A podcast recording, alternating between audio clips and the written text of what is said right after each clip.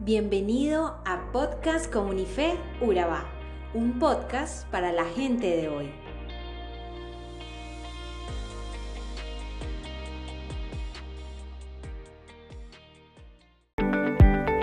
La retaíla de desastres que ha propiciado el coronavirus está teniendo como contrapunto la aparición de plataformas de contenidos especializadas en titulares positivos. Así que la buena noticia es que a la gente le encanta leer buenas historias sobre recuperaciones extraordinarias, héroes anónimos y conmovedores actos de generosidad. Aunque las malas noticias son claramente superiores en número a las informaciones positivas, afirma un dicho anglosajón, es decir, que las buenas noticias no son noticias. Algo parece estar cambiando a raíz de la pandemia. Por lo que señalan algunos estudios, las malas noticias atraen más que las buenas porque alimentan el ansia de morbo de los ciudadanos y ensalzan la comodidad de sus propias vidas. Las malas noticias son alertas tempranas y las buenas se relacionan con momentos más prolongados. Además, las malas noticias suceden de un momento a otro y recogen hechos emergentes que escapan de la normalidad, reflexiona Amalia Susan Creus, profesora de los estudios de ciencias de la información y de la comunicación de la Universidad de Oberta de Cataluña. En la práctica, las malas noticias desempeñan el papel de alertas tempranas y avisan de posibles males futuros.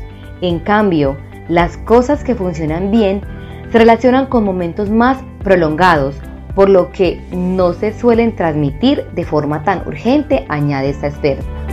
Sin embargo, el coronavirus está favoreciendo visualizar las dos caras de la moneda, según un artículo publicado por el New York Times. La pandemia ha traído una ansia de historias edificantes para mantener la esperanza en un futuro más amable.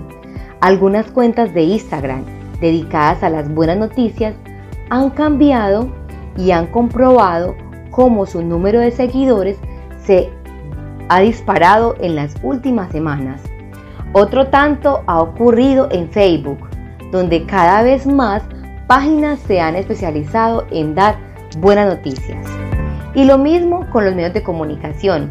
Mientras el New York Times ofrece la positiva de la semana de buenas noticias, el diario inglés El Guardian ha creado un nuevo perfil para dejar ver el lado positivo de la realidad. Y así como esos medios de comunicación se han vuelto embajadores y portavoces de buenas noticias a raíz de este tiempo tan oscuro, hoy queremos contarte que Dios también quiso hacer lo mismo enviándonos a Jesús. Por medio de él envió un mensaje, lo cual era una muy buena noticia para su pueblo. Quería darles libertad, perdón y redención. Si ellos decidían creer y seguir a Jesús. Pero tristemente su pueblo no quiso creer en esta buena noticia. Aún así Jesús no se dio por vencido y utilizó unos embajadores para que dieran a conocer este gran mensaje y uno de ellos fue Pablo. En el capítulo de hoy, que está, que está en Efesios 3 del 1 al 13, Él nos habla más explícitamente, pero hoy queremos profundizar un poco en estos tres versículos que son del 4 al 6, los cuales contienen un gran misterio que se nos ha sido revelado por medio de Pablo. Pablo hoy nos dice, Dios me dio a conocer el plan que tenía en secreto y del cual ya les he escrito brevemente. Si leen lo que escribí, sabrán cómo entiendo ese plan que Dios ha llevado a cabo por medio de Jesucristo. Tal secreto no se les dio a conocer a los que vivieron antes de nosotros, pero ahora, por medio de su Espíritu, Dios se lo ha mostrado a sus santos apóstoles y profetas. Y este es el plan secreto. Por medio de Jesucristo, también los que no son judíos pueden recibir la salvación y las promesas dadas al pueblo de Israel y formar con Israel un solo pueblo.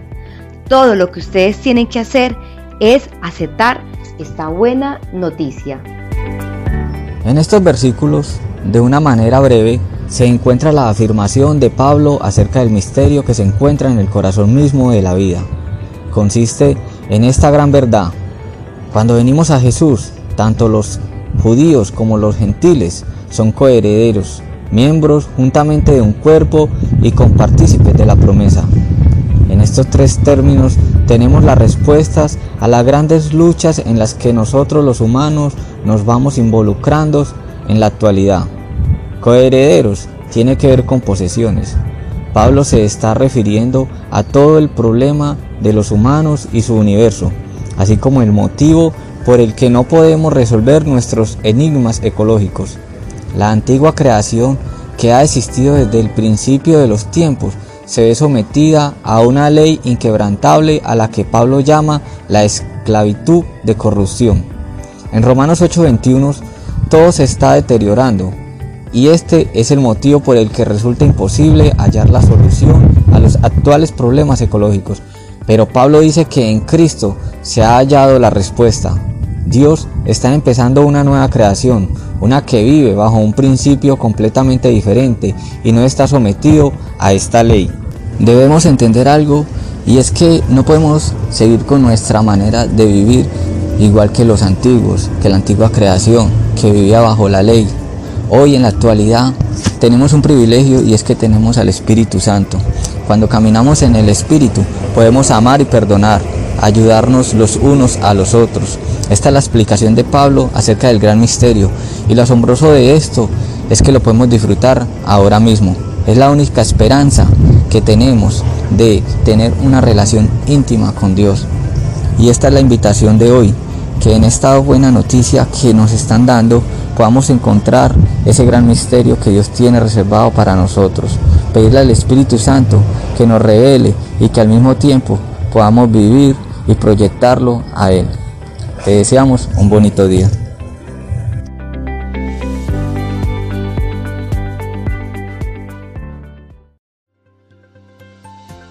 Somos Comunife Urabá, un lugar para la gente de hoy. Síguenos en redes sociales como Comunife Urabá y en la web www.comunifeurabá.com.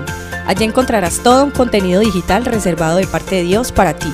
Nuestras reuniones miércoles 7 y 30 pm, toda una experiencia de oración y domingos 9 y 30 am destacamos la importancia de Dios en nuestra vida al compartir en familia. Te esperamos.